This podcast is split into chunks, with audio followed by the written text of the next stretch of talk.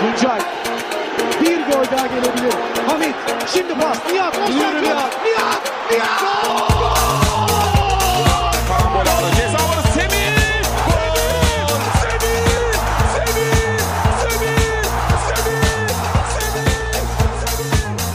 Süper aktuell, der Türkei Fußball Podcast mit Tolga Uca und Gökhan Yamur. So, herzlich willkommen, liebe Zuhörerinnen und Zuhörer zu Super Aktuell, dem Super League Podcast. Wieder mal mit Gökhan Yamur und meiner Wenigkeit. Moin, moin. Gökhan, moin. Wir waren jetzt letzte Woche leider nicht am Start und dazu möchte ich. Und davor mal- auch schon mal nicht, ja. Davor auch schon mal nicht, genau. Lass uns doch mal kurz ähm, da aufklären, warum das jetzt so war und ähm, ja, nicht, dass unsere Zuhörerinnen und Zuhörer da auf äh, falsche Gedanken kommen. Es ist nämlich so, dass wir uns im Moment in einer Phase der Umstrukturierung befinden und auch so ein bisschen überlegen, was können wir besser machen, wie geht's weiter mit Super Aktuell, mit dem Podcast. Wir sind ja jetzt am Ende der Saison angekommen quasi, auch am Ende der Episode dann. Und ähm, ja, wir haben uns viele Gedanken gemacht. Das hat Zeit gekostet. Da waren viele Unklarheiten und deswegen haben wir jetzt vor allen Dingen in der letzten Woche ähm, nichts hochgeladen quasi. Es geht konkret darum, dass wir ähm, viel interaktiver mit euch das Ganze gestalten wollen. Deswegen werden wir auch ein Instagram-Account anlegen. Der wird super aktuell, der Super League Podcast ähm, heißen. Und ähm, da könnt ihr uns schon mal folgen und da werden wir alles weitere für die nächste Staffel sozusagen, für die nächste Saison äh, reinschreiben. Wir werden euch da auf dem Laufenden halten. Wir planen viele Erneuerungen für diesen Podcast, weil wir jetzt auch äh, gesehen haben, dass, dass äh, dort doch eine gewisse Aufmerksamkeit entstanden ist. Ähm, Zuhörerinnen und Zuhörer haben uns über Instagram gefunden, über unsere privaten Accounts, haben da ihre Fragen und ihre Anliegen äh, droppen lassen quasi. Das geht ähm, dann ab der nächsten Staffel oder schon sehr bald. Ich werde versuchen, das die Tage anzulegen, den Account. Geht das dann über diesen Account und ähm, ja, wie gesagt, wir planen da mit mehr Gästen und so weiter. Vielleicht kann Gökhan dazu auch nochmal was sagen. Ähm, es wird auf jeden Fall viele schöne, bunte Erneuerungen geben. Wir machen nächste Saison weiter. Das ist schon mal die positive Nachricht. Und ähm, ja, Gökhan, vielleicht willst du da noch mal ein paar Sachen zu sagen. Ja, äh, also ihr, ihr müsst wissen, dass wir ja letzte Saison haben wir halt angefangen damit und ähm, im Schoße von äh, FUMS äh, haben wir das dann äh, gestartet und wir wollten das natürlich erstmal diese Saison als praktisch äh, auch als unsere Lernsaison sehen. Äh, wir haben ja natürlich auch ähm, mit euch zusammen praktisch äh, sind wir hier jetzt aufgewachsen. Ähm, wir haben äh, einige Leute sind äh, bei unserem Podcast hängen geblieben, äh, was wir natürlich sehr schön finden. Und ähm, ja, nun ist es so, dass sich das ein bisschen entwickelt hat und jetzt wollen wir natürlich ein bisschen mehr ähm, uns auf das Produkt auch fokussieren, so dass wir auch ein bisschen mehr frei und anders gestalten können, ein bisschen noch mehr intensiver gestalten können. Das heißt, Tolga hat es schon gerade gesagt, äh, wir machen noch viel, viel mehr, viel, viel buntere Sachen, viel, viel intensivere Sachen. Ähm, einige von euch wünschten sich auch mal zum Beispiel, äh, keine Ahnung, eine, eine, eine eine Spielanalyse ein bisschen detaillierter, äh, wo dass wir auf ein Spiel richtig detailliert eingehen oder halt, ähm, äh, also auch taktisch, technisch äh, dort was erzählen. Ähm, Gäste werden kommen, es werden äh, sowohl also vom Fußball, es werden prominente Gäste kommen, aber auch, äh, sage ich jetzt mal, teilweise äh, Freunde oder auch Bekannte, die aber auch einen Expertenstatus haben. Ähm, unsere Instagram-Seite, da wird äh, eine Anlaufstelle für euch sein. Ihr werdet, ihr könnt dort Fragen fragen, äh, ihr könnt äh, dort Themen vorschlagen. Wir werden dort euch auch einiges an Infos geben und ähm, aber auch ein bisschen buntes, auch lustiges natürlich. Ähm, es wird praktisch so ein kleines, sag ich mal, äh, Wohnzimmer für uns alle sein, wo wir ein bisschen alle über Fußball äh, schnacken können. Ähm, ihr könnt, äh, ihr hört uns natürlich äh, weiterhin dann auch über Themen, äh, wichtige Themen reden, die dann halt wöchentlich passieren. Aber äh, wir wollen euch auch dazu einladen, ein bisschen interaktiv mitzumachen. Und all das wird sich jetzt in den nächsten Wochen dann ändern. Ähm, wir haben, wie gesagt, heute unsere Abschlussfolge für diese Saison. Und dann äh, werden wir dann ähm, alle weiteren Informationen wie es dann weiter oder wann es genau weitergeht und, und wie wir, was wir dann vorhaben, wird, werdet ihr dann auf unserer Instagram-Seite dann sehen. Da werden wir euch dann immer wieder informieren. Und ähm, ja, da freuen wir uns natürlich auch schon riesig drauf. Ganz genau. Also nicht vergessen, ähm, direkt mal folgen. Super aktuell, der Super League Podcast. So, mein lieber Gökhan, dann kommen wir doch mal zum Eigentlichen. Nämlich Herzschlagfinale bis zur letzten Sekunde mitgefiebert. Ich glaube nicht nur als Ja. Gala oder Besiktas oder Fenerbahce-Fan, sondern auch allgemein als neutraler Fußballfan. Was für eine Dramatologie, was für ein Herzschlagfinale. Und ähm, ja, das war einfach nur noch geil am Ende. Oder wie hast du das gesehen?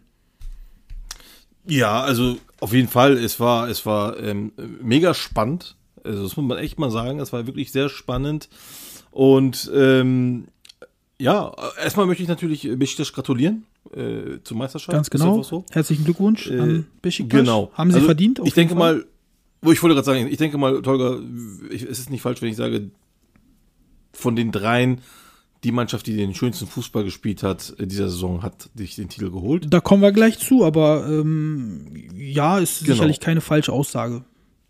Obwohl, ne, also ich, ich denke mal so über, über die ganze Saison hingesehen, äh, denke ich mal, dass das recht, also dass das absolut verdient ist.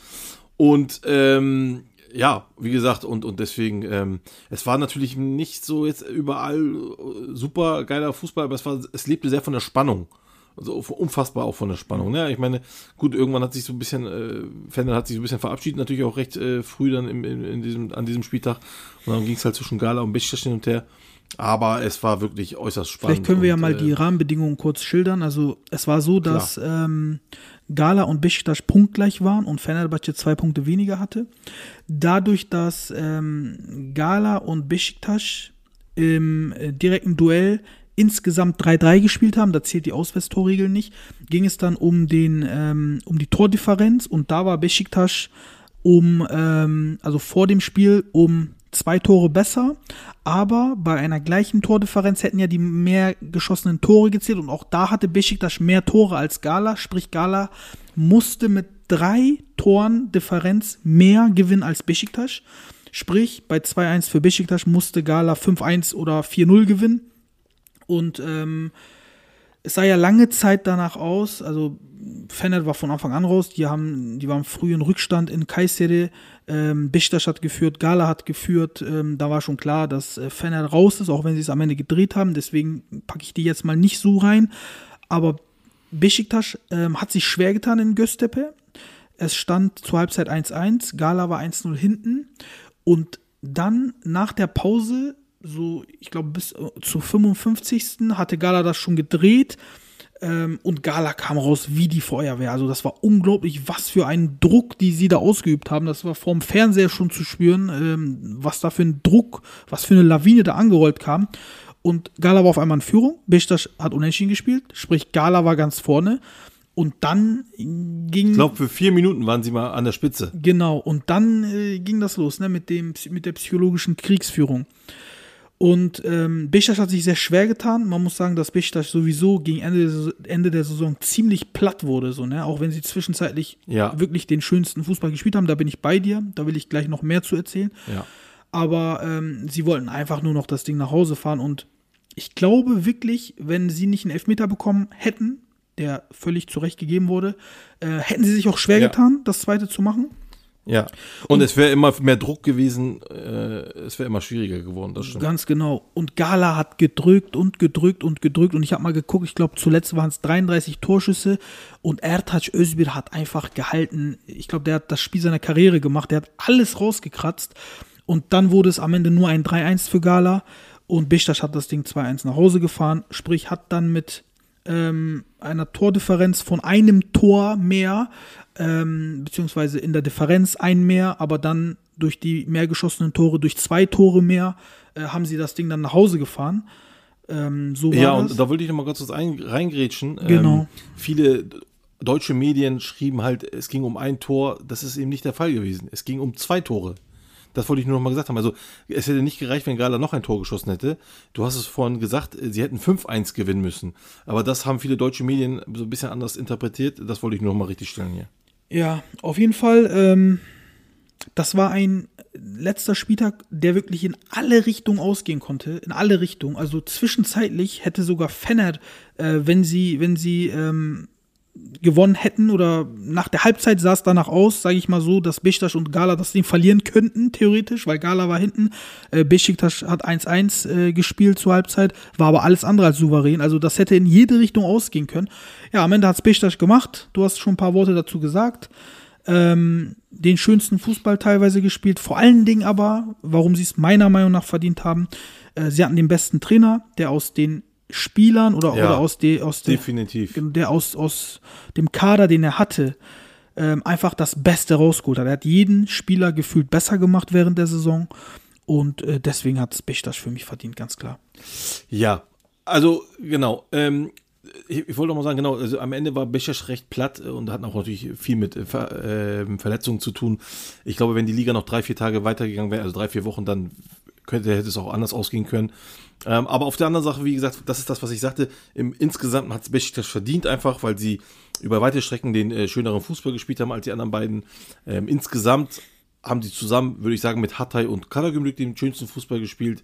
Ähm, aber wie gesagt, es ist äh, so, dass Sergen hat, also Beşiktaş hatte wirklich das wenigst, wenigste Budget von allen, von den, von den dreien. Sie, sie hatten nicht viel Geld, ich glaube, sie haben auch ungefähr nur 1, irgendwas ausgegeben, 1, irgendwas Millionen ausgegeben, mehr nicht. Und die Spieler, die sie geholt haben, die kamen, oder beziehungsweise die, die auch äh, den, den, den, den Zepter in der Meisterschaft gesch- geschwungen haben, à la Gesal, à la Rosier, die kamen ja auch alle als Last-Minute-Transfers. Also die kamen ja auch alle sehr, sehr, sehr spät. Äh, wir erinnern uns alle an, an Besiktas noch im, im letzten Sommer, wo sie kläglich gespielt haben teilweise. Äh, auch gegen, ähm, wie hieß die Mannschaft von zum Beispiel. Das war äh, absolut äh, ein Klagelied, äh, was Fußball angeht. Das war ganz schlimm. Und dann am Ende kamen dann Männer wie Gesal, wie äh, Joseph, wie ähm, äh, Rosier. Und dazu ist es noch so, dass natürlich auch Atiba eine unfassbar gute Saison gespielt hat mit seinen 38. Plus ein Laren, der eigentlich schon aussortiert war und sich auf einmal wieder findet. Und ein Abu Bakr natürlich auch. Der, äh, Abu Bakr, Gesal, Rosier, das waren alles Fragezeichen. Ja. Muss man so sagen. Die Spielart von, von, von Sergen, der immer offensiv spielen lässt, das kam denen allen zugute. Die hatten alle Bock drauf. Ja. Und das äh, hat das ganze System gut gemacht. Genau. Vor allen Dingen, wenn du dann äh, so eine Offensivgewalt oder Offensivpower an den Tag legst, dann brauchst du hinten ähm, so Kanten wie Vida und Wellington, die das auch wirklich gut abgefangen haben. Dann brauchst du einen Sechser wie Joseph, der arbeitet wie so ein Motor. Das hat wirklich gut gepasst und was ich nochmal hier ähm, erwähnen will, ne, äh, wir haben anf am Anfang der Saison über Beşiktaş geredet und haben gesagt, ähm, Beşiktaş oder der Vorstand wird sehr scharf kritisiert von den Besiktas-Fans, weil ähm, angeblich keine guten Namen geholt wurden, weil irgendwelche ähm, Auslaufmodelle geholt wurden, weil ähm, so mit Gökhan Törer war man nicht zufrieden, mit Joseph war man nicht zufrieden, man hat über Rosier gesagt No Name, man hat über Gesal gesagt Dauerverletzt und so. Und ich kann mich noch ganz gut erinnern, damals haben wir gesagt, ähm, hey Leute, was ihr vergisst ist, Besiktas unter diesen Rahmenbedingungen haben die das Beste gemacht, was zu machen ist, weil die haben absolut kein Geld. 0,0. Die haben, die haben sich an den Tisch gesetzt und haben gesagt, du, tut mir leid, wir haben kein Geld, um Ablösen zu bezahlen und wir haben nur sehr wenig Geld für dein Gehalt. Ähm, lass uns irgendwie zusammenfinden. Und unter diesen Umständen diese Mannschaft zu formen, das haben wir wirklich damals auch schon gesagt, das war eine Kunst. Und das hat sich ja dann später bewahrheitet. Das hat ja, es hat ja jeder gesehen, was, was der Joseph noch, noch drauf hat, was Gökhan Töder teilweise von der Bank noch drauf äh, hatte, was ein Gesal gemacht hat, das war einfach nur überragend und deswegen großes Kompliment an dieser Stelle. Absolut. Ich hab, also wir haben das äh, zwar so gesagt, aber wir haben das natürlich auch in diesem Rahmen gesagt, äh, für das Geld, was nicht da war, sind das gute Leute. Genau. Dass das jetzt natürlich so gute Leute oder beziehungsweise so gut gepasst hat, dass das zur Meisterschaft reicht, das hätte ich persönlich nicht gedacht, muss ich ganz ehrlich sagen, niemals. Ähm, deswegen ein ganz großes Lob an äh, Sergen Yalcin hier. Ganz klar, ja. Und ein persönliches, genau, an ein persönliches Ding von mir noch äh, ist, ich habe am Anfang der Saison habe ich auch, äh, äh, gebe ich auch zu, habe ich den Transfer von Wellington äh, kritisiert. Und äh, er war auch am Anfang eine absolute Graupe. Das äh, nehme ich nicht zurück, das ist so. Aber der hat sich in, also innerhalb der Saison wirklich so krass gesteigert. Das ist echt, also wirklich, der hat eine richtig heftige Entwicklung innerhalb einer Saison. Klar, die Saison war lang und groß, Deswegen auch wirklich, sie war sehr, sehr ermüdend. Oh, Ähm, aber auch für sowas uns alle, ist auch ne? echt Wirklich. selten, dass ein Spieler wirklich, der am Anfang hat der ja katastrophale Fehler gemacht, dass man, dass er Ah, noch mal ja, so war- zulegt, auch, auch wieder hat komplett zugelegt, ne, das, der war ja, Ja, am Anfang auch ja, ja. überhaupt nicht bei der Sache, irgendwie, der sollte verkauft Also werden. bis auf die linke Seite, genau, bis auf die linke Seite fand ich äh, Besiktas top äh, aufgestellt. Auf der linken Seite, wie gesagt, mit Nzakala oder äh, Ritvan Yilmaz, ähm, wie gesagt, Ritvan Yilmaz ist Talent, keine Frage. Aber ich sehe ihn noch lange nicht so weit, äh, dass man sagen kann, wow, der wird hier mal ein. Das, das sehe ich im Moment noch nicht. Er hat gute Anlagen, äh, ist äh, ein, ein, ein, ein, ein nice Spieler, aber ich glaube, der Hype ist einfach bei ihm viel zu groß. Ich glaube, der wird einen riesen Hype gemacht, den ich nicht nachvollziehen kann. Ähm, der ist jetzt auch zur Nationalmannschaft eingeladen. Gut, aber seine Gegner sind natürlich auch äh, Umut Merdasch und äh, Janel Elkin. Das sind jetzt auch nicht die krassesten. Ähm, ja, also ich bin so auf diesen Hype noch nicht aufgesprungen, muss ich ganz ehrlich sagen. Wobei ich aber auch sagen muss, dass Enzakala halt auch überhaupt, den fand ich jetzt auch nicht so gut. Aber der hat seine Sache Ähm, ordentlich gemacht, finde ich. Ich meine, ähm, Enzakala, Ja, wenn du den kaufst, gesagt. Dann weißt du, was du einkaufst, Ja. dann erwartest du keine Wunderdinge. Und Ja. er ist so Aber- aber genau. würden wir sagen. Hm, Ah, ja, genau. seine Pflichten. Aber er ist halt nicht, genau, aber er ist halt kein Mann für eine Meistermannschaft. Ja, Wenn die anderen alle nicht so gut wären, dann wird er der Mannschaft nicht helfen, wenn du verstehst, was ich meine. Ja. Da, da komme ich gerne auf Rüdwan zu sprechen. Ich persönlich würde zum Beispiel Mhm. Rüdwan spielen lassen. Und zwar nicht, weil ich Ensakala so schlecht finde, sondern weil ich mh, sehr krass von Rüdwan begeistert bin, muss ich ganz ehrlich zugeben, weil ich finde, dieser Junge Mhm. hat jetzt schon in dem Alter eine unfassbar gute Technik, ähm, eine unfassbare Geschwindigkeit auf dem Platz und macht seine Sachen auch defensiv ganz ordentlich gegen diese ganzen äh, Ü30 äh, äh, Fuch- Füchse wie Bogdan Stanku oder wie Pa- Papi Cissé oder sowas. Also hat er teilweise sehr ordentlich gemacht. Ich halte viel von Sutwan, muss ich sagen. Und ich bin auch wirklich hoffnungsvoll, dass er irgendwann mal ähm, für die Nationalmannschaft ein, ein Kaliber wird, ähm, so ähnlich wie ähm, unsere Innenverteidiger, der in Europa spielt, bei einem wirklich guten, großen Club ähm, und der dann da auch seine Leistung bringt, dass er ein Legionär wird, das, da habe ich die Hoffnung schon bei ihm, um ehrlich zu sein. Also, ja, also Hoffnung ist ja was anderes. Ich, ich rede ja nicht davon, dass er eine Graupe ist oder sonst was. Ich sage jetzt zum Beispiel, du bist zum Beispiel auch in, dem Hype, wenn ich das jetzt so höre. Und in diesem Hype bin ich einfach nicht. Ich bin da so, ich gehe da natürlich ein bisschen realistischer noch ran, objektiver, mit einem gewissen Auge. Also dieser Hype ist sage, mir gar nicht aufgefallen. Ich habe ihn nur ein paar Mal spielen sehen und war Okay. aber begeistert. Ja, nee, also bei, in den Besiktas-Schreien gibt es einen riesen Hype um, um den. Ach so, okay. äh, wo, wo der wirklich sehr, sehr gehypt wird und ähm, da, also das, das finde ich recht übertrieben. Äh, ja, wie gesagt, ich, ich finde ihn auch, es ist ein Talent, definitiv, aber ich interpretiere bei ihm noch nicht so viel rein, wie zum Beispiel, lass mich mal kurz überlegen, wie zum Beispiel bei einem Kerem Aktürkoğlu. Ähm, der hat mich jetzt doch am Ende vollends überzeugt. Äh, Danke. Super Spieler und äh, ja, ja, es ist, äh, wir haben ja darüber geredet am Anfang, ich war noch nicht so, also, was heißt, ich war nicht begeistert, sondern ich habe einfach nicht viel gesehen, er, hat- er hat zu wenig gezeigt, aber jeder hat er mehr Zeit bekommen und das hat er, hat er gezeigt, was er drauf hat. Und da sehe ich einfach viel mehr, ähm, auch wenn es eine andere Position ist natürlich, das ist mir bewusst, aber äh, auch links hinten kann man natürlich ein bisschen mehr machen, auch wenn das eine vakante Position ist bei uns, also in der Türkei im Allgemeinen. Die ist wirklich sehr, sehr schwach besetzt bei uns. Deswegen hat er auch über die, überhaupt diese Chance, ähm, da so weit zu kommen, wie er jetzt gerade ist. Ich hoffe, er nutzt sie.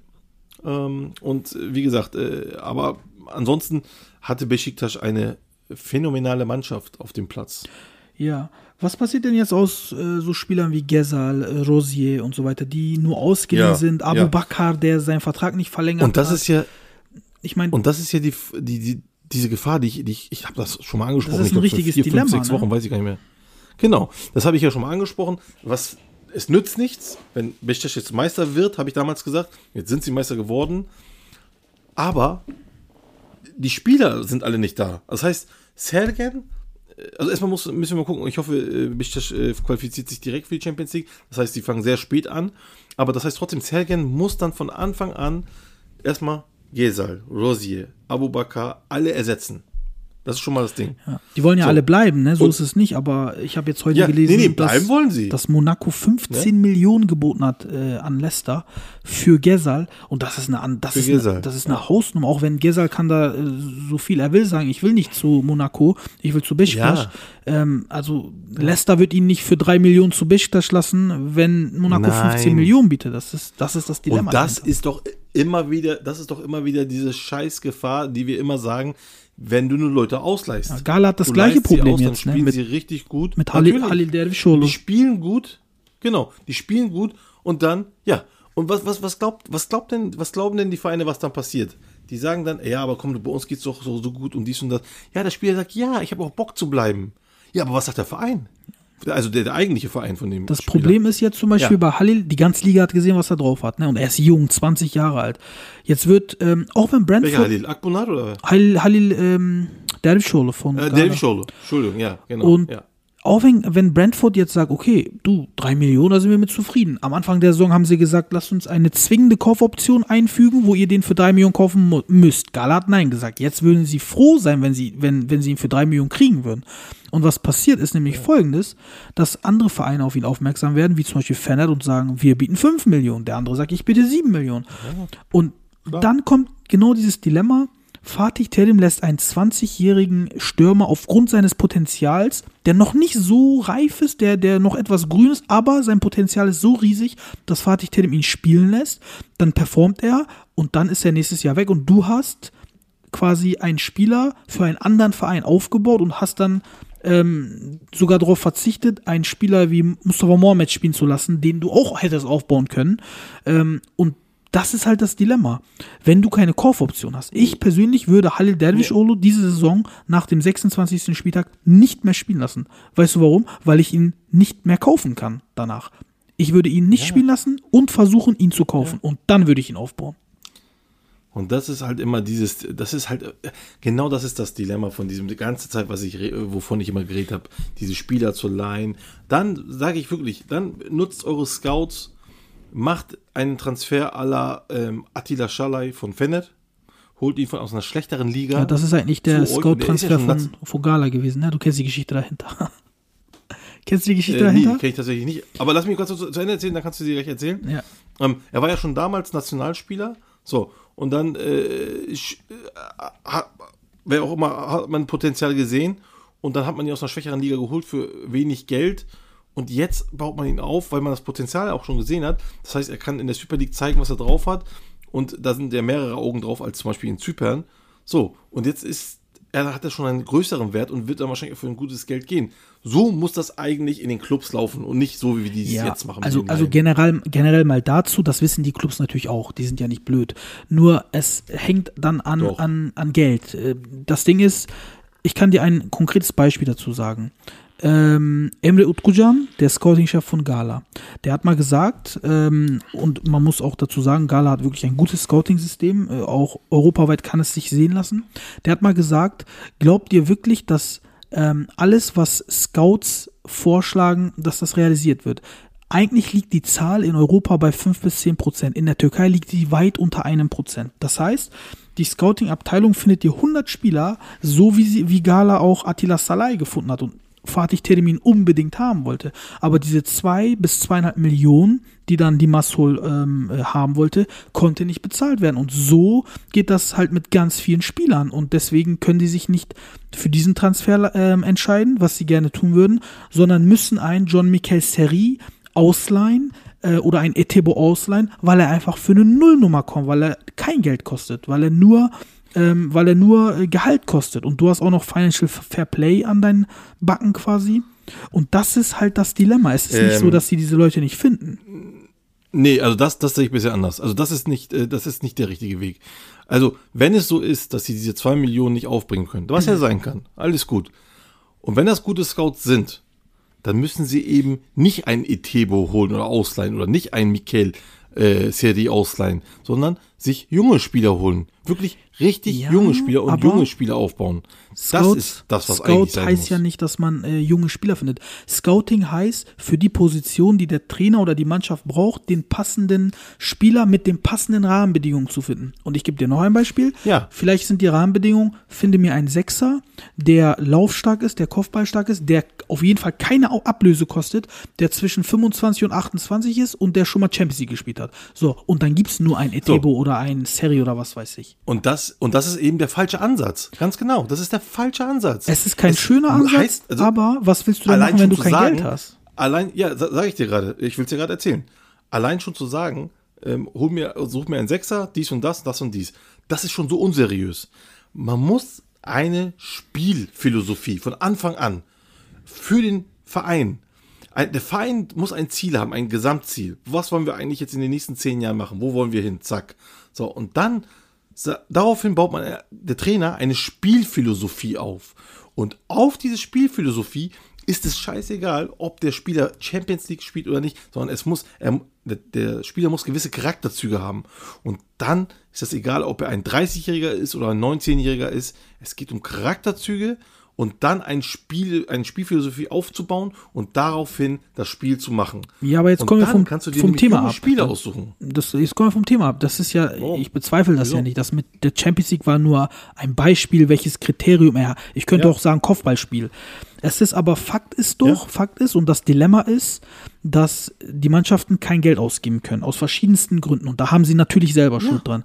Aber wenn sie kein Geld ausgeben dürfen, dann können sie diesen schönen Weg wie ein Mainz 05, wie ein Freiburg, wie ein, äh, wie ein, keine Ahnung, VfB Stuttgart nicht gehen. Warum? Weil man für einen Kalajdzic keine 8 Millionen bezahlen kann. Weil man für einen äh, Christian Günther keine 12 Millionen bezahlen kann. Weil man für einen Borna Sosa keine 5,5 Millionen bezahlen kann. Das geht einfach nicht. Die haben das ja, Geld nicht. Aber das ist, ja, natürlich nicht, aber das, guck mal.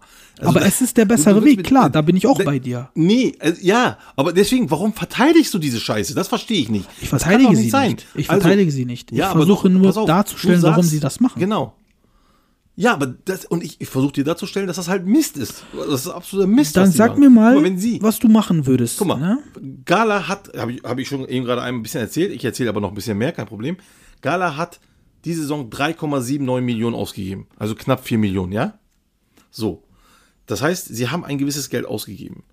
Das heißt, sie müssen nicht, es, es muss nicht irgendwer für 5 Millionen gekauft werden oder für 8 Millionen. Das sollte das Ziel sein irgendwann. Da muss man hin, klar. Aber das geht nur, wenn man absolut von unten anfängt. Und das heißt, Spieler ausbilden. Und ich weiß, wo wir wieder direkt hinkommen. Wir kommen wieder zur Vereinsphilosophie. Vereinsphilosophie muss sein, Spieler ausbilden, von mir aus auch von zweite Liga Spieler holen, weil da sind gute Spieler, das sehen wir alle, sind einige schon auch nach Frankreich gegangen. Aus der zweiten Liga, aus der ersten Liga junge Spieler holen, frühzeitig scouten, gucken, wer könnte da dies und das, Ja, wer könnte in unser Spielsystem reinpassen. Was? Also es ist, das ist ein Element, das ist ein Element, das jeder Verein natürlich machen muss. Das, was du sagst, Spieler scouten, Ja. von unten Spieler holen. Aber du kannst eine Mannschaft, vor allen Dingen die, die um Meisterschaften spielt, nicht nur mit solchen Spielern füllen. Du brauchst auch erfahrene Spieler, wie ein Etebo, der von der Premier League kommt, von Stoke City, ähm, oder wie ein Onyekuru, der von Monaco kommt, der dann auch in diesen Mix reingeht quasi. Weißt du, was ich meine? was, Natürlich ist bringt dir diese, was bringt dir diese Leihspieler? Was bringen sie dir? Fatih Terim, Fatih? Terim ist auch gegen Leihspieler. Ich bin auch gegen Leihspieler. Aber deine Hände sind gebunden. Ich, ich gebe dir ein Beispiel. Du brauchst Ja. acht Positionen, du hast acht Vakanzen, ja? Du hast aber nur Ja. zwei Millionen auszugeben. Du kannst mit diesen zwei Millionen, diese acht Vakanzen, qualitativ nicht gut ausfüllen, wenn du gar keinen Leihspieler dabei hast. Das ist das Problem. Sonst natürlich, jeder kann- würde gerne kaufen. Wer will denn schon gerne leihen? Ich meine, Du. auch die Vereine wollen nicht gerne leihen, aber das ist, sind einfach gezwungen dazu. ich- Ne? Ich sag dir was, mit gutem Scouting-System kannst du zumindest eine gute Saison spielen. Ohne diese ganzen Leihspieler. Und zwar mit jungen Spielern. Guck mal, guck dir zum Beispiel Kerem Aktürkoğlu. Wir haben wir eben noch ges gesprochen davon. Ähm, von mir ist auch noch ein Halil Delvish, der- dessen äh, Leihe jetzt nichts gekostet hat. So. Und dann halt noch ganz viele junge, andere junge Spieler. Und ich versichere dir, dass du eine gute Saison spielst. Ha, du wirst vielleicht nicht Meister. Aber du, wir haben das auch schon ein paar Mal gesagt. Es gibt nur einen Meister jedes Jahr. Nur einen. Es gibt 20 Teams und nur einen Meister. So. Also kannst du doch auch mal ein, zwei, drei Jahre darauf verzichten, auf Kosten eines stabilen Systems, dass du auch irgendwann Spieler verkaufen kannst für 8, 9, 10, 12 Millionen und dann hast du erstmal ein bisschen Budget. Ja, Und dann kannst du weitermachen. Und dann kannst du punktuell auch wieder solche andere Spieler holen. Naja, das- das schließen, wir, die- doch- schließen wir dieses Thema mal ab, weil sonst äh, kommen wir zeitlich äh, äh, nicht mehr zurecht. Ähm, ich verstehe, was du meinst, ähm, aber ich glaube, da gibt es noch ein paar Das andere. Komponenten, ähm, die wir, die man damit beachten Ja, muss. Ja, das ist nochmal ein anderes Berater. Thema. Wenn wir in dieses Thema reingehen, da, Ja. da, da passieren noch, noch ganz andere Sachen. Ja, da gibt es noch ganz viel, was wir da Dings hier. Also, La lass uns doch mal ein schlimm. bisschen über Fener reden. Ähm, Fenerbahce ist jetzt, seitdem Ali Koç da ist, auf dem Papier unglaublich ähm, erfolglos. Das kann man, glaube ich, nicht anders sagen. Ne? Die war, jetzt, der dritte Platz war sogar die beste Platzierung in den drei Jahren. Und äh, es gibt jetzt Hashtags von, du hast nach 20 Jahren äh, zum ersten Mal ein Derby gegen äh, Gala verloren. Du hast zu Hause zum ersten Mal äh, kein Derby gewonnen. Du hast das nicht, du hast dies nicht, du hast äh, keine Meisterschaft seit sieben Jahren und so weiter. Tausende Sachen. Fakt ist, auf dem Papier ist Ferner nicht erfolgreich. Was ich aber so ein bisschen paradox finde bei diesem Verein ist, dass ich sie infrastrukturell und auch, ähm, und auch wie sie sportlich aufgestellt sind, ähm, gar nicht so nicht oder gar nicht so erfolglos finde. Ich finde sie äh, schon erfolgreich in dem, wie sie arbeiten. Deswegen ist das für mich super spannend und interessant, was aus Ali Koç wird, weil es gibt ja Wahlen und was aus Emre Belözoğlu wird. Ich persönlich, wenn ich da irgendwas zu sagen hätte, würde nämlich versuchen, diese beiden Charaktere unbedingt zu halten, auch wenn, wenn das Papier was anderes sagt. Wie siehst du das? Ähm, ja, ich sehe das gar nicht mal so unähnlich tatsächlich. Also ich finde auch, dass wie sie den Verein führen, äh, von der Mannschaft her auch. Also sind ja wirklich gute Spieler und auch junge Spieler, die sie holen. Äh, vielleicht werden sie auch dieses, diesen Sommer noch Osan Tufan zum Beispiel verkaufen, haben aber dann auch noch andere Spieler da. Selbst wenn ein José Sosa geht, soll jetzt ein, ein Biglia kommen zum Beispiel. Also die, der Gedankengang, wie sie diese Mannschaft führen, finde ich schon ganz gut. Finde ich auch ganz gut, das stimmt schon. Äh, Was mich bisschen stört, ist halt, ähm, das ist mir halt wirklich, also letztes Jahr, ich, ich, ich bin nochmal dabei, Errol Bulut, dass sie, die bauen ein Team auf mit einem Präsident, einem Sportdirektor und dem Trainer, dem Wunschtrainer, den sie wollten. Wirklich, es ist ein Wunschtrainer, den sie wollten. Und dann beginnt die Saison, sie spielen, sie spielen, sie spielen. Ähm, dann beginnen auf einmal komische Sachen. Zum Beispiel Errol Bulut spielt nicht das System, was er sonst immer spielt und so weiter und so fort. Kurz daraufhin wird er dann gekündigt. Dann kommt direkt Emre Belözoğlu hin, der das auch vorher immer forciert hat. Und jetzt ist nicht sicher, was passiert, ob jetzt, Errol, äh, ob jetzt Emre bleibt oder ob sie halt dann doch noch einen anderen Trainer holen. Von Jogi Löw ist ja auch die Rede und so. Die, die Frage ist, die, diese Trainerpolitik, die sie da an den Tag legen, äh, die finde ich nicht so gesund. Die finde ich nicht so gut, wenn dort hinten mehr passiert, als der Trainer eigentlich an Macht haben sollte. Und, und das ist so, was mich so ein bisschen bei Fenerbahce stört. Ähm, Wobei unsere Theorie, dass da ja. Errol Bulut äh, viel zwischengeredet wurde, hat sich für mich persönlich ein Hm. bisschen widerlegt, weil Fener spielt ja unter Emre Belözoğlu schon eigentlich einen komplett anderen Fußballstil auch. Ähm, Das ist für mich so ein Beweis, Hm. Das dass, dass er doch nicht so viel sich aber nicht. Weil dann würde er doch seinen das eigenen Stil ihm nicht. aufdrücken, oder nicht? Nee, nee, nee, nee, nee, nee, nee. Äh, Also, es kommt darauf an, was seine Intention war. War seine Intention, an dem, an, an dem, an, an seiner Stelle äh, zu fungieren? Ah, okay. Ja, du, oder- oder- er wollte, er wollte seinen mein? Stuhl, sagst du. So, also äh, zumindest Aus der Perspektive habe ich es noch nicht betrachtet, okay. Genau. Und deswegen, ähm, aber wie gesagt, das ist jetzt, ich sage nicht, Aber hat so ein Emre ne? Also Belözoğlu das nötig? Weiß Eine. Theorie. Äh, Ja, Kann alles sein, klar. Was heißt denn hier, was heißt denn nötig? Was, heißt nötig? Er hatte Lust drauf, vielleicht, was weiß ich. Er, wir werden ja sehen, ob er vielleicht auch Trainer bleibt oder nicht, das wissen wir auch nicht. Ähm, Fakt ist äh, für mich, und das ist nur Fakt, das alles andere ist von mir Theorie. Fakt ist, dass Errol Bulut einfach nicht das gespielt hat, was er bei Alanya und Malatya gespielt hat oder hat spielen lassen. Und das ist für mich, und ich, wie gesagt, ich kenne ihn, ich weiß, dass er sich dort eigentlich normalerweise, also nicht von seiner, von seiner, von seiner Taktik abweicht. Und deswegen hat mich das extrem gewundert. Und ähm, ja, wie gesagt, der Rest ist aber Theorie. Wie gesagt, das, das, das äh, ist einfach eine Vermutung von mir, weil ich da ein paar Sachen zusammenreime. Ähm, wie gesagt, diese, wir werden ja sehen, wie diese Trainerpolitik weitergeht. Bleibt Emre Belözoğlu oder kommt ein neuer, wie zum Beispiel Jogi Löw? Und wie lange bleibt er dann? Was passiert dann? Das werden wir alles in der Zukunft sehen. Da bin ich mal gespannt. Äh, Dann kann ich dazu vielleicht noch äh, meine Theorie ein bisschen ausführen. Oder aber ich sage dann, okay, habe mich irgendwo geirrt. Aber wie gesagt, ich glaube nicht, dass ich mich geirrt habe da, aber we'll see. Also ich persönlich glaube, dass einfach, ähm, dass der Schritt für Errol Bulut doch zu früh kam. Also ähm, für, für so einen großen Verein, das habe ich ja damals auch immer wieder äh, gesagt, dass ich das glaube. Ähm, Ja. er ist zum Und ich Beispiel, hatte gesagt, dass ich glaube, ich hatte gesagt, dass kein Trainer ohne Lobby für so einen Verein egal bereit ist, egal wer. ich glaube, wenn man so ein junger Trainer ist, dann muss man im Kopf so einer sein wie Sergen. Der ist sehr locker, der nimmt Sachen nicht ernst. Wenn er verliert, verliert er. Wenn er gewinnt, gewinnt er. Der ist so ziemlich, ziemlich ähm, aber Dings- leger im Kopf. Ja, aber aber Sergen hat ja auch schon eine gewisse Lobby. Der hatte schon direkt eine Lobby. Der war ja praktisch Besiktas'ın Çocuğu. Ja. Äh, Von Anfang an schon. Das heißt, er hat schon mehr Rechte als ein Errol Bulut, der zu Fener kommt. Ja, der wurde aber auch, also Errol Bulut ist auch, äh, also Emre Bello-Solo hat ihn ja richtig hart, hardcore angekündigt, also gehypt, sag ich mal.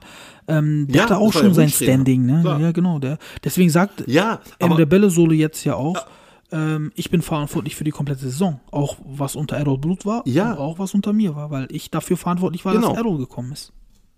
Und das zeigt mir ja, dass er das komplette Heft in der Hand haben möchte. Auf allen Ebenen.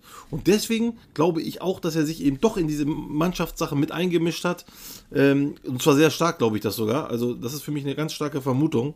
Und äh, Errol Blut, oder egal welcher Trainer ohne Lobby dort, könnte so nicht arbeiten, wenn sich dort immer eingemischt wird. Ja. Ne? Schauen wir mal, wie sich das bei früher den. äh, Aziz Yildirim auch so zum Beispiel, ja. Ja, Aziz Yildirim, das war schon ein sehr dominanter Präsident, das stimmt schon. Genau. Ähm, ja. lass uns mal Fenerbahce abhaken. Lass uns mal ein bisschen über Trabzonspor Mhm. reden. Trabzonspor unter Ab Abdullah Avcı hatte ja kurzzeitig wirklich einen Riesenaufschwung. Auch generellen Aufschwung, ähm, aber kurzzeitig wirklich auch einen Höhenflug, wo man gesagt hat, ah, können die noch mal hier mitreden, Meisterschaft dies, das. Dem war dann äh, bei weitem nicht so. Da, äh, das haben sie nicht geschafft. Ähm, auch, ähm, auch nicht mal ansatzweise geschafft. Aber Trabzonspor, und das ist Fakt, hat eine Mannschaft, ähm, nachdem sie viele Spieler auch verloren haben, ihre äh, Skelettspiel oder ihr Skelett quasi komplett aufgelöst wurde. Sie haben jetzt eine Mannschaft, die ähm, relativ jung ist, mit guten Spielern, mit Giannini, mit Ekuban, mit äh, Berat Özdemir, ähm, Luis Baker fällt mir ein, Serkan Aslan, Victor Hugo Also und so Giannini ist weiter. jetzt nicht so jung, aber Ja, der ist nicht so jung, das stimmt. Ähm, Auf jeden Fall haben sie eine Achse, sage ich mal, eine Achse, ähm, wo man mit ein, zwei guten Transfers nochmal mitreden könnte nächste Saison, äh, finde ich. Und ähm, da sind jetzt einige im Gespräch. Ähm, Efecan ist im Gespräch, Edin Visca ist im Gespräch. Dann sollen sie äh, Perez und äh, Gervinho sind wohl im Anflug. Glaubst du, dass Trabzonspor nächstes Jahr mitsprechen kann? Vor allen Dingen, wenn sie Sörlo zurückholen, das ist ja auch im Gespräch. Ja, genau. Also, äh, also erstmal, Sirlot, ich, ich glaube nicht, dass er kommt. Das ist meine persönliche Meinung. Äh, wenn er kommt, dann haben sie wirklich eine starke Mannschaft, weil äh, Perez und Gervinho, wie du sagst, sind schon im Anflug. Das sind natürlich auch alles keine jungen Spieler mehr. Das sind alles ältere Spieler. Selbst wenn ein Visca kommt, von denen ich sehr viel halte, wenn dieser Transfer zustande kommt, ein Megatransfer. Aber auch er ist nicht mehr der Jüngste. Das heißt, es wäre eine ältere Mannschaft. Eine erfahrene Mannschaft. Urjan Çakır wäre weg. Also ich bin mir ziemlich sicher, dass er, dass er weggeht. Glaube ich Äh, auch. Müsste ein junger, neuer, genau, müsste ein neuer, junger Torwart äh, reingehauen werden. Sie haben talentierte Torhüter, keine Frage. Auch auf der anderen Seite ist, glaube ich, auch noch Kaleb Ekuban äh, begehrt. Der könnte auch eventuell gehen.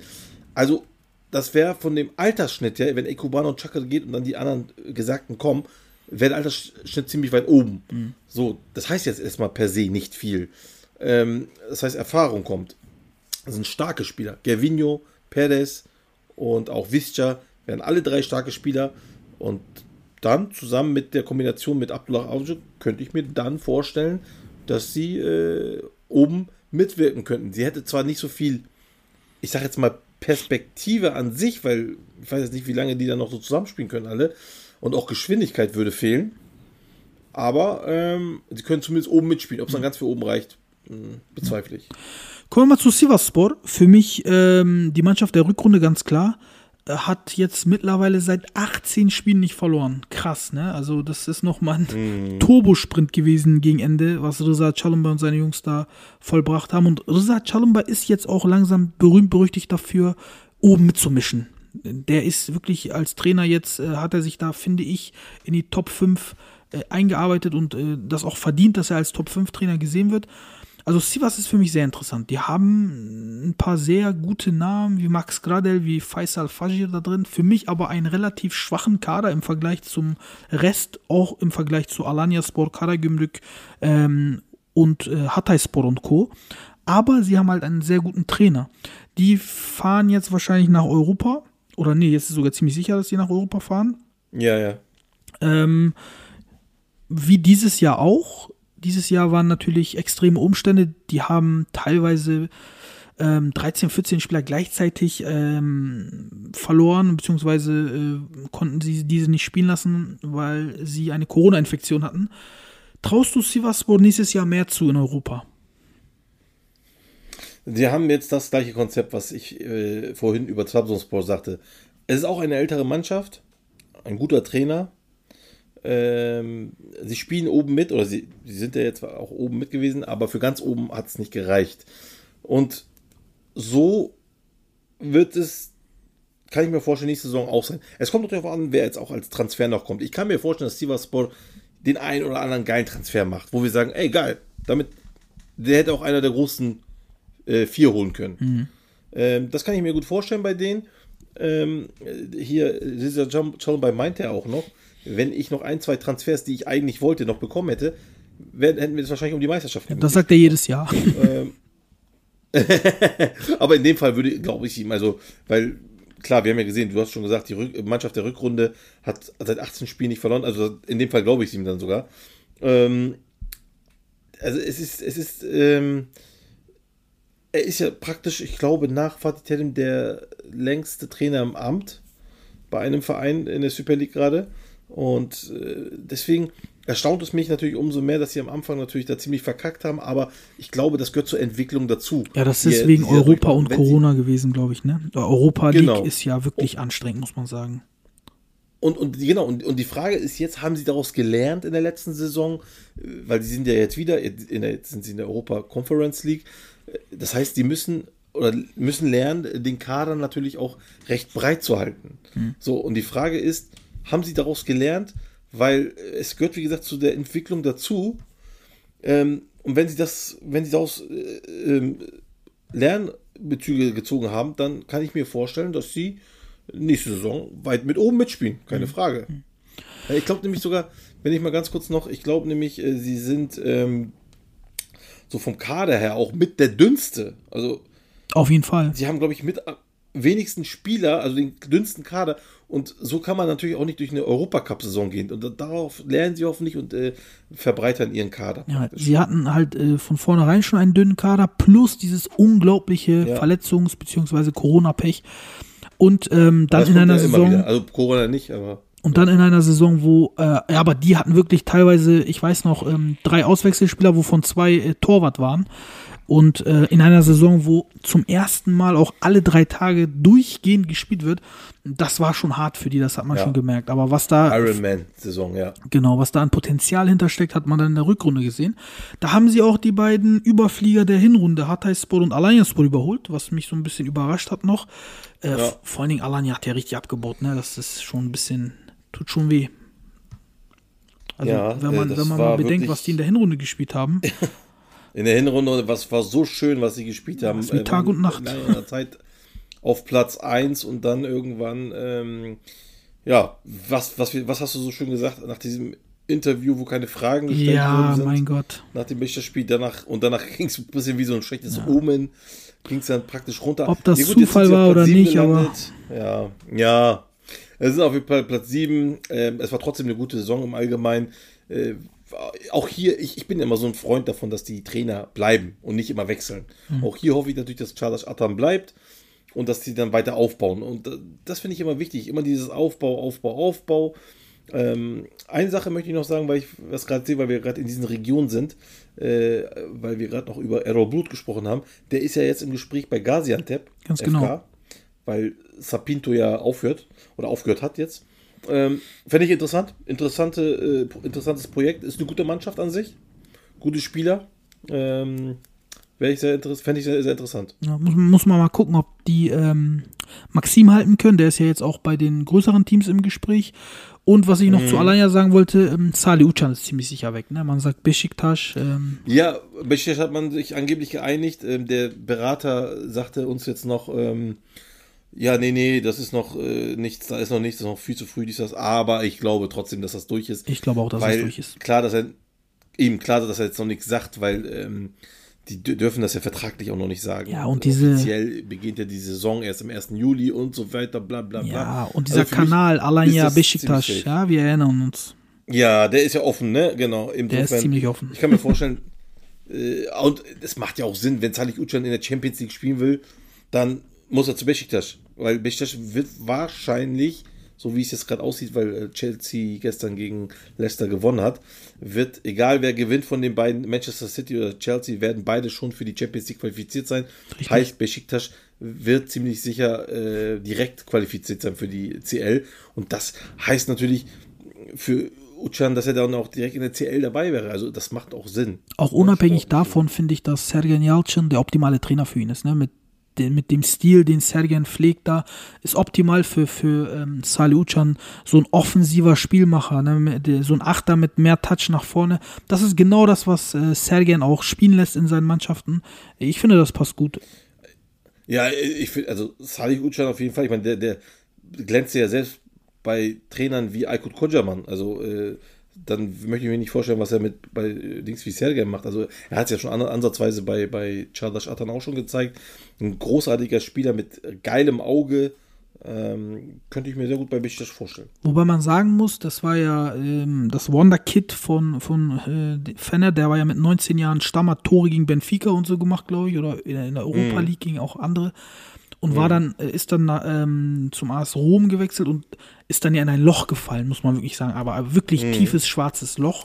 Bis 25 Ja. hat man ja nichts mehr von ihm gehört und dann musste er Nee. quasi ganz unten wieder anfangen. Ähm, und hat sich, aber wie er das dann gemacht hat, das äh, ist auch à la Bonne. Also, Das kann nicht jeder. Das kann nicht jeder. Um Gottes Willen. Also, äh, Ozan Tufan, er, das sind so Sachen, das sind so Rückschläge, die kann nicht jeder leicht äh, wegstecken.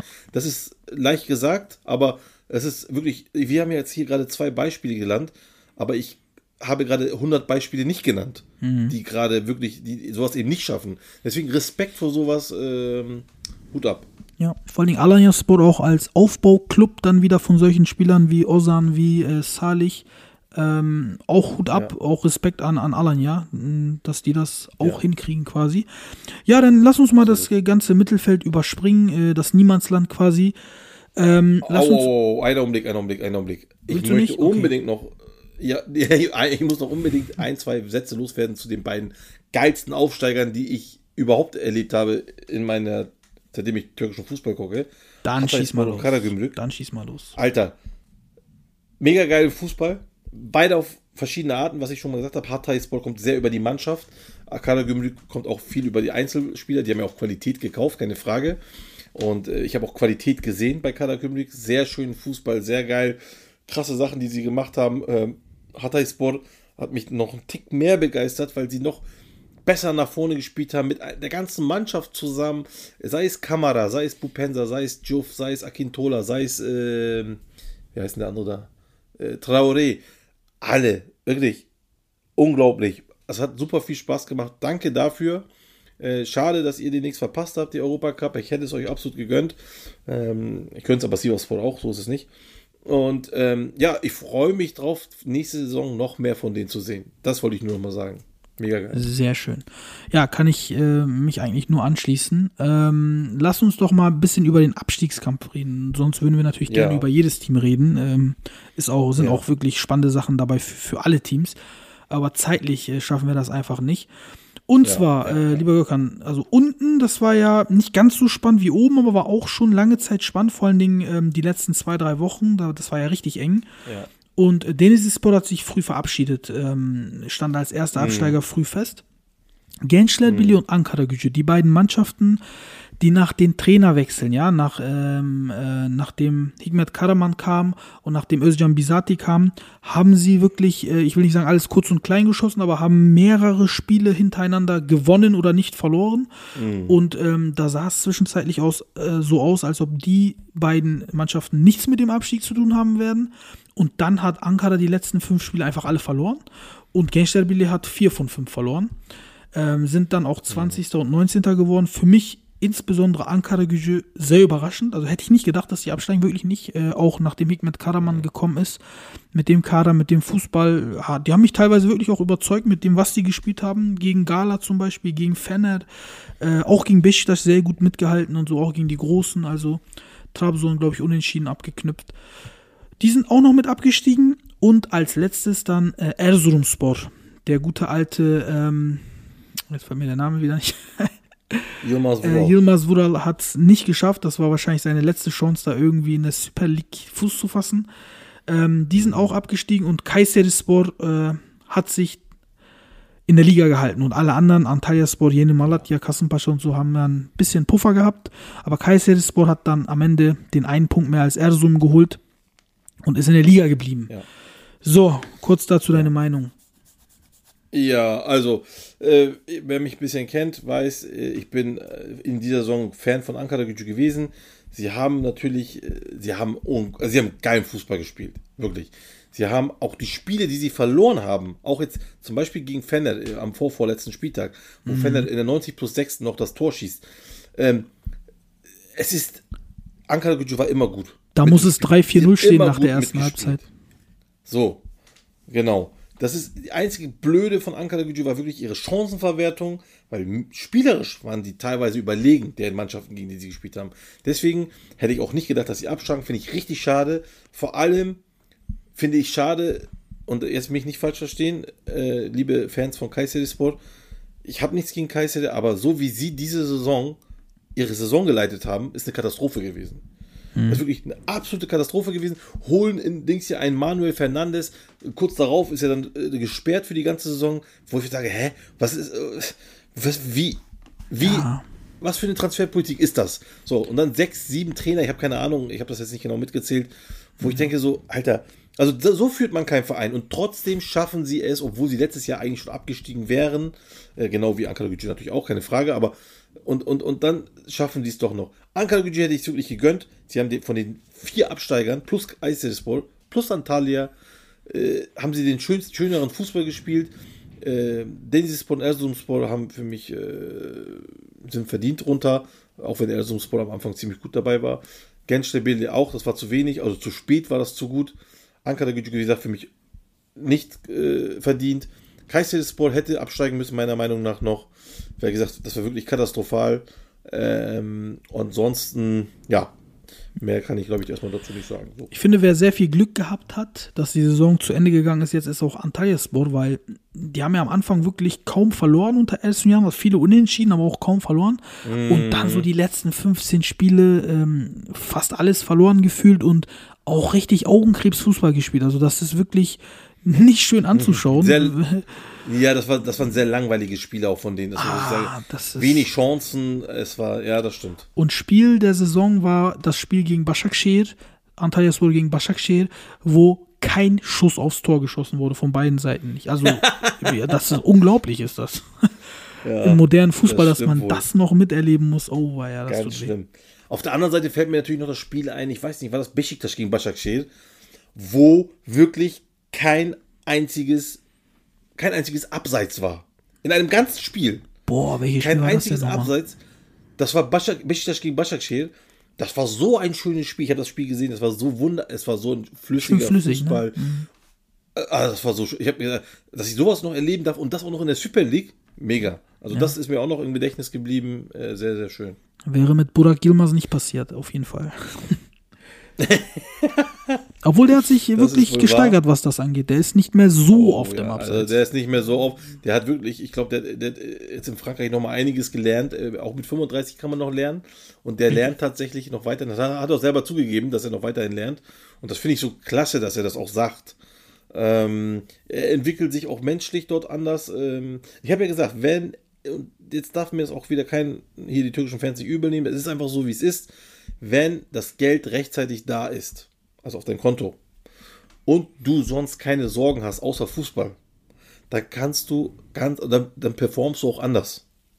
Dann performst du einfach, dann spielst du mit einer Leichtigkeit, die du sonst nicht hast. Ja. In der Türkei ja, gut, müssen noch viele andere Sachen im Kopf äh, abgehen als nur das Spiel. es ist natürlich überhaupt nicht schön, dass man so Unsicherheiten hat. Wann kommt das Geld, kriege ich das überhaupt und so. Das ist keine Frage. Aber ich finde, diese Fußballer heulen mir auch teilweise zu sehr rum. Die haben doch sowieso Das schon finanziell ja, ausgesorgt. Ich meine, nehmen wir mal Burak Yilmaz als Beispiel. Ähm, der hat doch in China 8 Millionen pro Jahr verdient. Und ich weiß, das sind alles keine Mhm. Gründe, um nicht sein Gehalt rechtzeitig zu bezahlen. Um Gottes Willen, das ist sein, Mhm. das ist sein Hack, das ist sein Recht.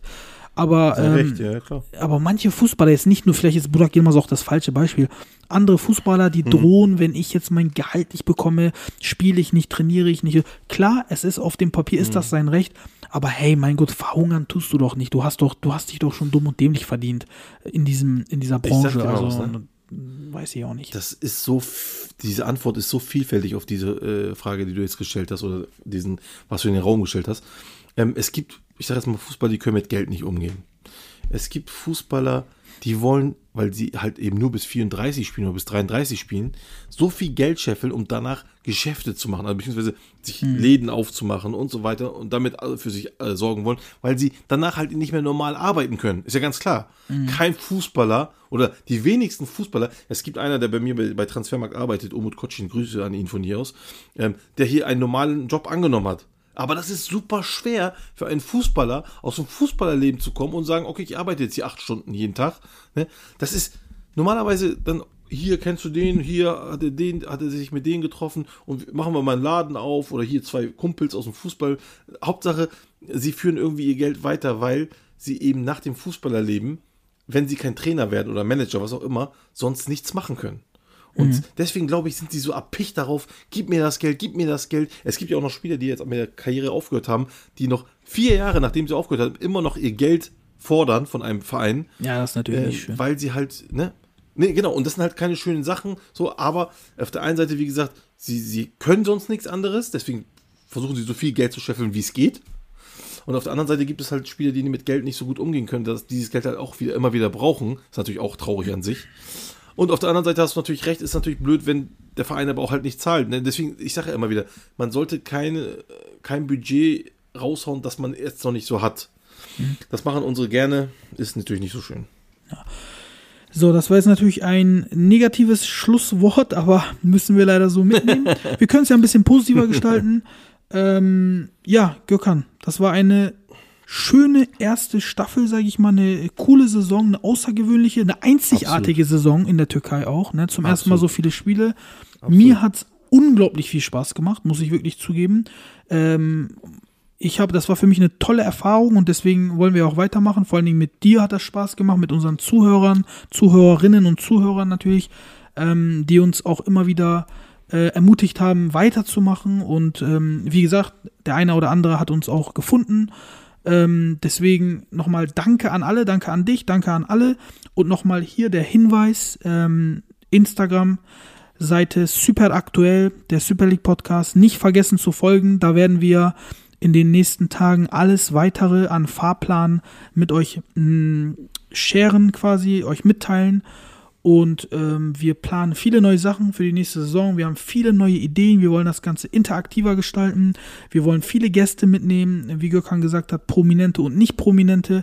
Wir wollen eure Ideen mitnehmen, äh, die ihr uns dann mitteilt über Instagram. Und äh, wir haben jetzt viel gelernt, wollen, wollen das Ganze umsetzen, besser machen für euch. Super vielen Dank an dieser Stelle nochmal. Und Gökhan, übergebe das Wort nochmal an dich. Ja. Ich äh, bin auch, also nochmal hier so ein, so ein Saisonschlusswort nochmal von mir. Ich bin auch sehr, sehr froh über dieses Projekt. Äh, Mutter, äh, Tolga hat mit, mit dir auch, war mir eine sehr große Ehre, mit dir hier äh, das zu machen. Das ist, klingt jetzt nach Floskeln, aber es ist tatsächlich so. Ich hätte ähm, nicht gedacht, dass ich mit jemandem doch so viel Spaß hätte, diesen, diesen Podcast zu machen. Ich hoffe, euch hat es auch wirklich sehr viel Spaß gemacht. Ähm, nutzt, wie Tolga sagte, schon unser Instagram-Account. Äh, da habt ihr viele Möglichkeiten. Ihr könnt uns auch Videos schicken von euch einfach mit irgendwas, was ihr, worauf ihr Bock habt, einfach. Oder lustige Videos äh, einfach schicken. Tut einfach, worauf ihr Bock habt da und ähm, dann würde ich sagen, sehen wir uns dann in der nächsten, äh, beziehungsweise nicht in der nächsten Saison, sondern schon ein bisschen früher, aber demnächst dann. Leute, macht's gut, bleibt gesund und bis zum nächsten Mal. Ciao, ciao. Tschüss.